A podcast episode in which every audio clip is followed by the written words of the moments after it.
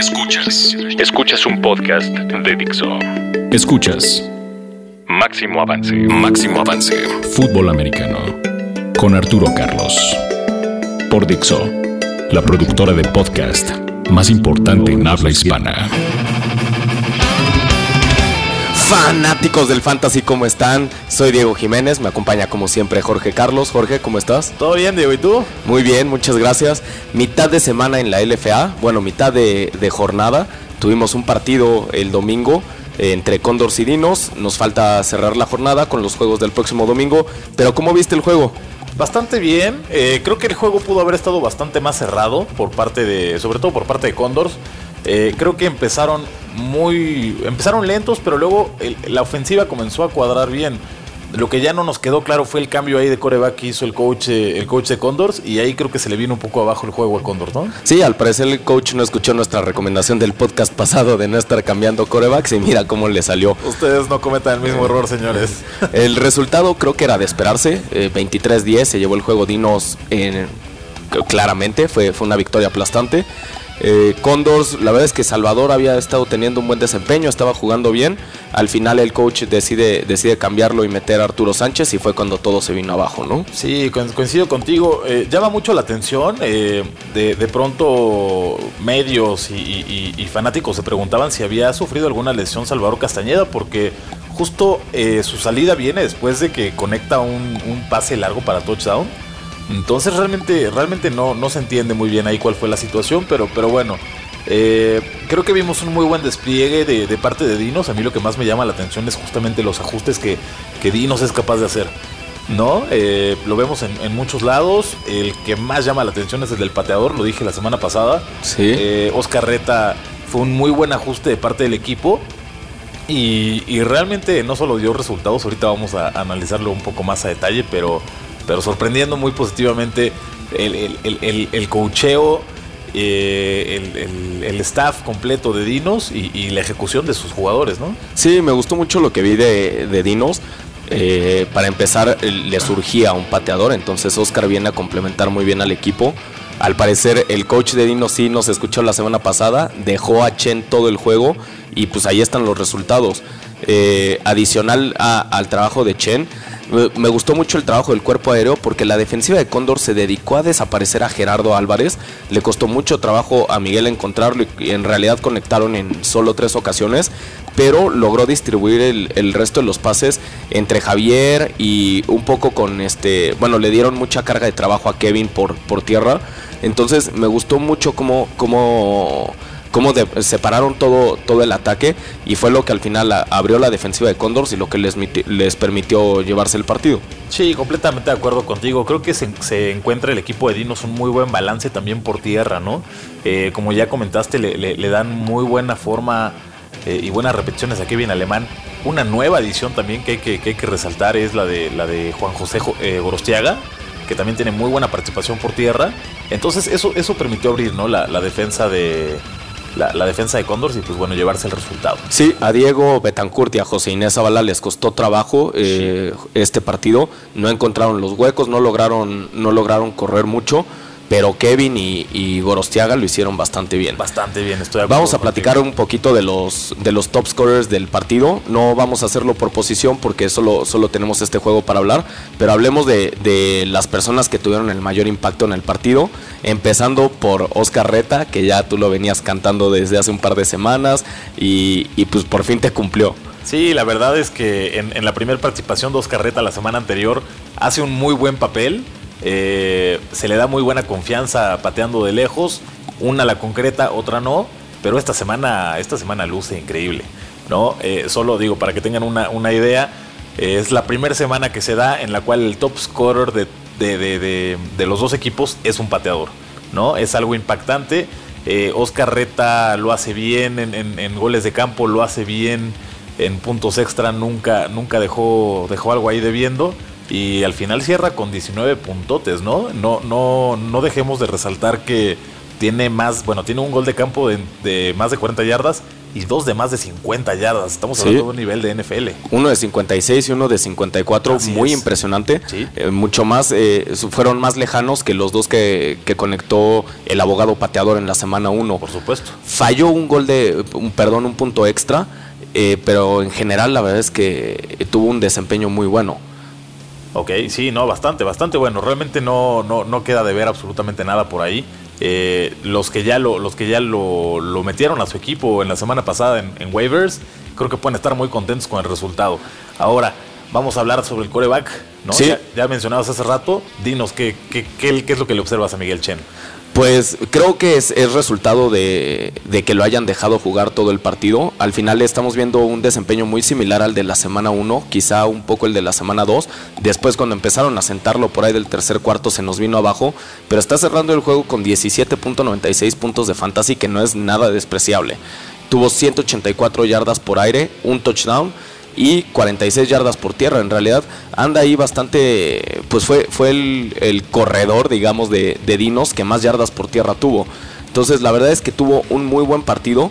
Bueno, perdón, eh, quedó 4 yardas abajo de, Gorostiaga. Gorostiaga tuvo 50 y Miguel tuvo 46. Pero bueno, eh, andan ahí parejos. en realidad, este muy buen partido de Miguel. Me gustó, se vio muy, mucho más cómodo. Creo que le ayuda mucho jugar en casa. Lo, lo veo más intranquilo cuando juega visitante. Sí, la verdad es que da, un muy buen despliegue. Eh, como dices, no sé qué sea, tal vez, tal vez el apoyo de la afición le viene muy bien.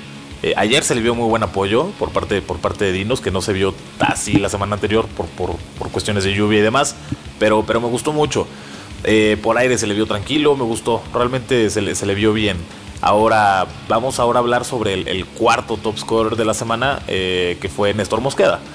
¿No? Eh, que ya lo veníamos cantando desde hace rato, ¿no? A él y Próspero ya los veníamos anunciando como, como los jugadores que iban a, dar el brinco y que se iban a volver piezas clave en cualquier equipo de fantasy. Sí, considero que Néstor tiene un, tiene un arranque de temporada lento por un tema de, la lesión y demás. Eh, entrando ahí un juego recibe una, una conmoción después de un golpe grande, pero se le ha ido viendo mucho mejor porque le están repartiendo más la bola, tanto claro. en este caso los dos corebacks de, de Condors, que son Salvador y Arturo, y lo han estado buscando bastante. Ya no es nada más ir con Luis Hernández, que, digo, también se cuela ahí entre los top scorers de la semana, pero, pero se le ve muy bien. Se le ve muy bien, muy rápido, con muy buenas manos, muy seguro.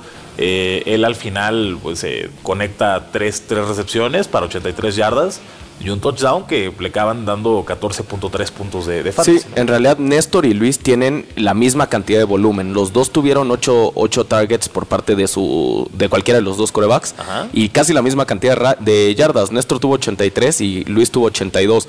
Entonces, la verdad es que está muy repartido ahí el, el volumen. Me da la impresión que, que Arturo no confía tanto en Néstor como Salvador Creo que el volumen de Salvador está al principio del juego, cuando es, cuando es Salvador el que tiene los controles de la ofensiva. Y cuando entra Arturo, el que recibe toda la atención es Luis. No sé si sea una cuestión de confianza, una cuestión como más de, amistad o así están acostumbrados a trabajar.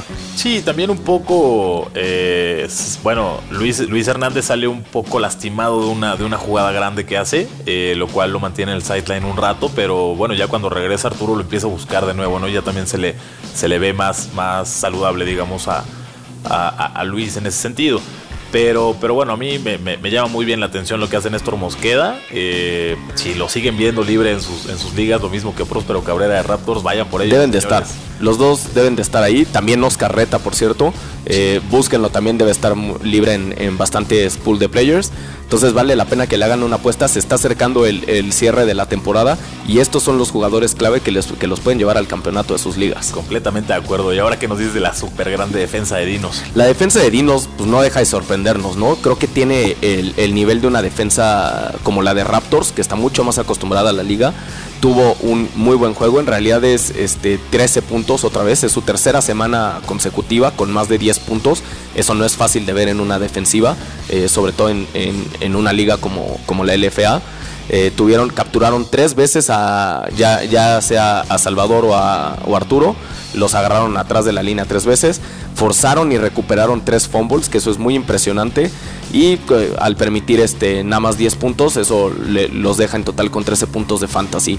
Muy bien, me, me gustó verlos este creo, creo que tienen el mismo efecto que Miguel, se sienten mucho más cómodos este, jugando en casa que cuando juegan de visita y se nota, al final el apoyo de la afición también es muy fuerte, es una afición que, que sabe apoyar a, a su equipo y que entiende de fútbol, entonces los ves muy callados cuando está, cuando está la ofensiva y los ves haciendo mucho ruido cuando está la defensiva, entonces eso también le complicó mucho el juego a, Salvador y bueno, en general a toda la ofensiva de Condors. Sí, completamente de acuerdo. Eh, bastante, bastante buen despliegue defensivo. Ahora vámonos con JJ Gorostiaga, ¿no? Una nueva Una nueva adición. adquisición. Ya lo, ya lo comentábamos al inicio del programa, esta, esta nueva, esta nueva esta, esta adición al, al equipo le viene muy bien al, al ataque terrestre porque empezamos a ver como Diego Betancourt, que era el que tenía la mayor cantidad de repeticiones, Se desinfló. se desinfló, ¿no? Conforme fueron pasando los juegos en la temporada se ha ido desinflando. Le cuesta mucho trabajo cruzar las líneas y, y bueno, Gorostiaga lo hace muy buena forma en su primer juego. Eh, conecta 50 yardas terrestres y, y por ahí un- un- una, una visita a las diagonales. Sí, ¿no? digo, Juan José tiene mucho más cuerpo que, que Diego Betancourt, ¿no? Al final, eh, Juan José tiene el cuerpo de un linebacker. A mí me sorprendió verlo en, en las primer- en los primeros drives de la ofensiva, porque no tiene cuerpo de corredor, sin embargo es muy explosivo una vez que, que atraviesa la línea.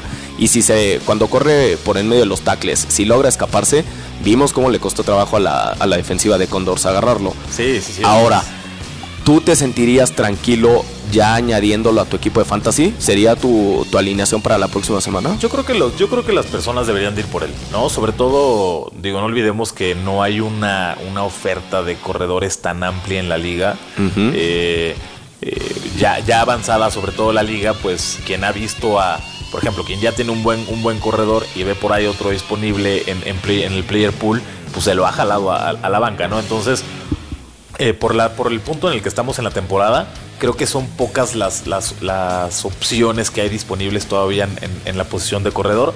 Yo realmente sí les, les sugeriría que fueran rápido, eh, aunque sea para, meter- para mantenerlo en la banca durante la siguiente semana Claro, para, para medir, para ver qué medio pasa. medir, ¿no? medir, medir los, los niveles del agua. Pero creo que sí iría por él. eh, vayan por Juan Gorostiaga. eh, creo que, creo que no A mí, arrepentir. aunque tuvo un muy buen juego y, y el yardaje no, no, no deja mentir que fue el que más volumen tuvo, me preocupa haberlo visto tan dividido eh, en el trabajo con Kevin. Eh, por ejemplo, el, el caso de, de Omar Coholum de Mayas y Arroyo me deja más tranquilo. Ahí sabemos que todo el volumen que vaya perdi- perdiendo Coholum lo va a ir tomando Arroyo. Entonces me parece una apuesta mucho más segura. Me preocupa que aquí haya tanta división. Al final no sabemos qué esperar. No sabemos si, si en la semana 6 el que va a tener el volumen va a ser otra vez Diego que levante o si se lo van a dar a Kevin que tiene un cuerpo como más de fullback y, es un corredor más apto para correr entre tackles o si va a seguir siendo Juan José que va a estar corriendo por fuera y lo van a usar mucho como para prote- protección de pases. Entonces me, me deja intranquilo esa situación, ¿no? Sí, también hay que ver cómo le ajustan las defensivas. eh, digo, eh, siendo el primer juego de Juan José Gorostiaga y un, to- y un total desconocido para la defensiva Claro. de Condors, pues lo dejaron muy libre, ¿no? Cuando, cuando él estaba en el backfield, tal vez esperaban que la jugada fuera por otro lado. Vamos a ver qué tanto lo ajusta la defensiva siguiente eh, en dos semanas eh, y, y a ver a ver cuál es el desempeño, ¿no? Sí, en eso estoy totalmente de acuerdo y creo que lo vimos en el partido al final cuando entraba Diego de, corredor, la defensiva siempre ajustaba para, para una carrera.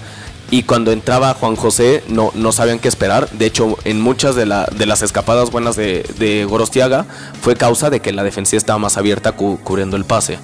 En- pero bueno, vamos a seguir, vamos a platicar un poquito de, de Salvador. Ya, ya veníamos hablando de cómo le afectó, pero en, en cuestión de números creo que no tuvo un mal juego. Eh, Salvador Castañeda. Sí. No, a mí, a mí me gustó mucho lo que, lo que hizo. Eh, de- lo, lo- lo volvemos a decir, ¿no? Se le vino la, la bolsa abajo en numerosas ocasiones.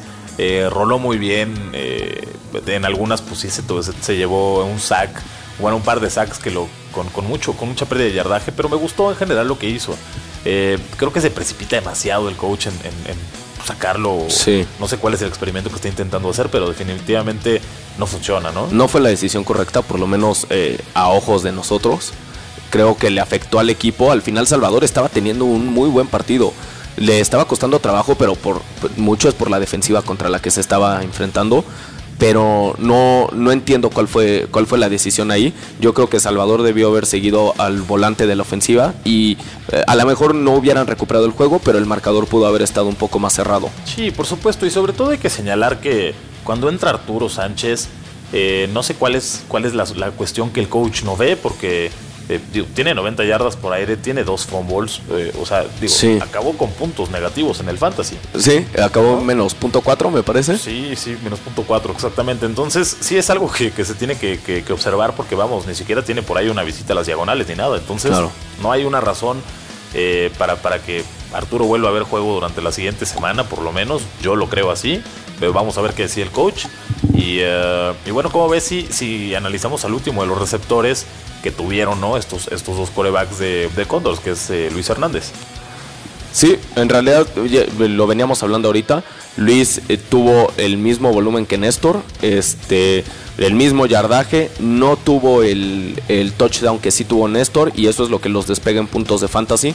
Creo que ahí la decisión es bastante clara. Eh, cualquiera de los, de los dos receptores eh, deben estar alineados en tu fantasy porque son los que van a tener el volumen, ya sea por parte de Salvador o por parte de, Arturo, nos deja mucho más tranquilos que sea Salvador. Sí, completamente de acuerdo. Eh, y bueno, para finalizar con, con uno de los grandes... pues eh, generadores de puntos esta semana está Juan Alarcón, ¿no? El tight end de, Dinos, ¿qué opinas? Él sí no lo veíamos venir. Eh, la verdad es que la ofensiva de, Dinos no es una ofensiva que utilice mucho a su ala cerrada en, cuestiones de pase. Al final tiene un yardaje, eh, es bajo, eh, es de 20 yardas, pero lo hizo solo en, dos recepciones y encontró una en una ocasión la zona de anotación, lo que, lo que le permite estar en como en uno de, uno de los ocho jugadores con mayor puntaje fantasy. Sí, completamente de acuerdo. Yo no, yo no me sentiría cómodo en, utilizar uno de los spots de wide receiver con, Juan Alarcón, ¿no? Eh, yo creo que seguiría utilizando a otros, a otros receptores de Dinos. Eh, esta semana no apareció Gerardo el Pigui Álvarez, pero creo que va a estar regresando, ¿no? Sí. Digo, el, el Pigui es cuestión de, la defensiva que le ajustó mucho. Al final lo vimos regresando patadas y ahí sí hizo un muy buen trabajo, este, tanto en patadas de despeje como en patadas de, de kickoff. En realidad, la cuestión de Juan, a mi percepción, yo no me siento tranquilo todavía con, con un ala cerrada eh, de, de, cualquiera de los equipos. Yo seguiría alineando receptores. Eh, no sé, no sé si tú te sentirías tranquilo con alguno. Yo pienso que la liga eh, o, los esquemas ofensivos de la liga todavía no están hechos para, para un wide para, para un tight end, perdón, ¿no? Las alas cerradas. pues lo tienen en, lo tienen escrito realmente en el nombre de la posición, pero no son, no son jugadores corpulentos, no son jugadores que, que se, que se eh, caracterizan por bloquear claro. Eh, y salir a pase. Entonces, yo creo que todavía no, vamos a esperar. No son explosivos, Exactamente, vamos a esperar a ver qué, qué, esquemas eh, toman los, los, los las ofensivas la siguiente temporada.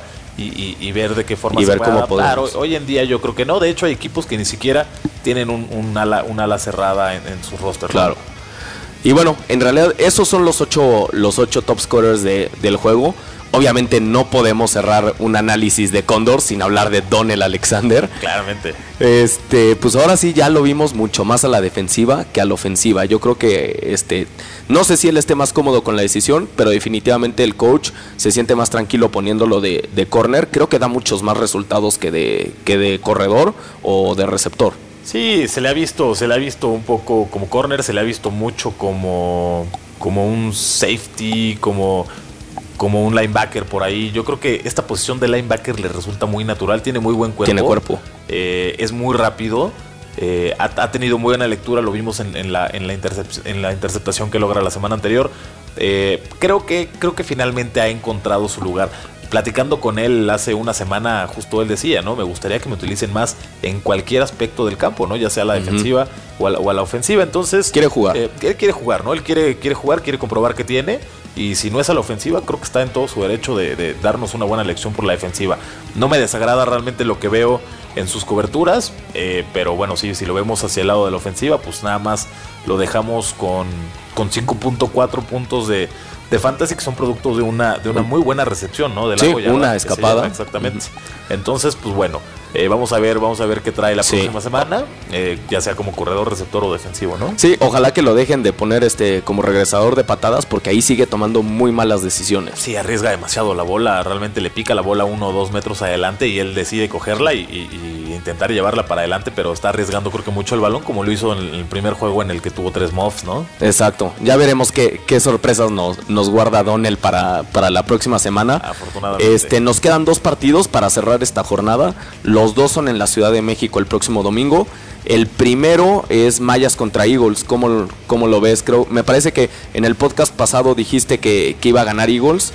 Yo ya no estaría tan tranquilo, creo que lo pueden hacer, pero creo que esta vez voy a elegir a Mayas. Sí, yo creo que quiero, quiero rivalizar un poco contigo. Eh, y voy a insistir, si Eagles eh, no coloca a Joaquín Juárez y creo que se decide por Raúl Mateos, creo que Eagles podría tener la, la opción para llevarse el juego de nuevo. Sí, habrá que ver cuál es la decisión del coach. Y vamos a cerrar con un muy buen partido. Eh, creo que promete bastante. Es Fundidores Raptors. Creo que la fortaleza de Fundidores es por tierra, la fortaleza de Raptors es la defensiva aérea. Entonces va a ser un encuentro interesante. Ahí sí mi pick sigue siendo Raptors, no hay, no hay duda.